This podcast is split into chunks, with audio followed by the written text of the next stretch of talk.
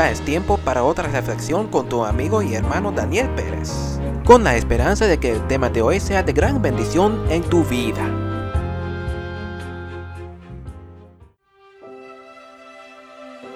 Fuerte en la debilidad.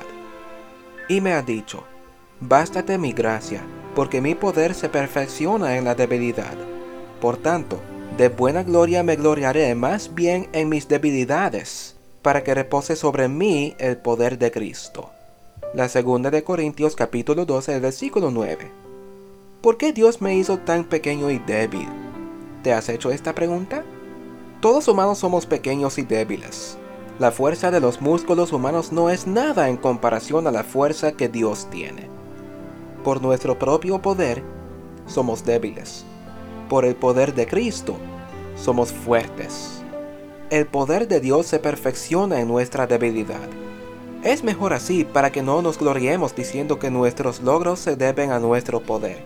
Es Dios que nos ayuda a lograr lo que logramos.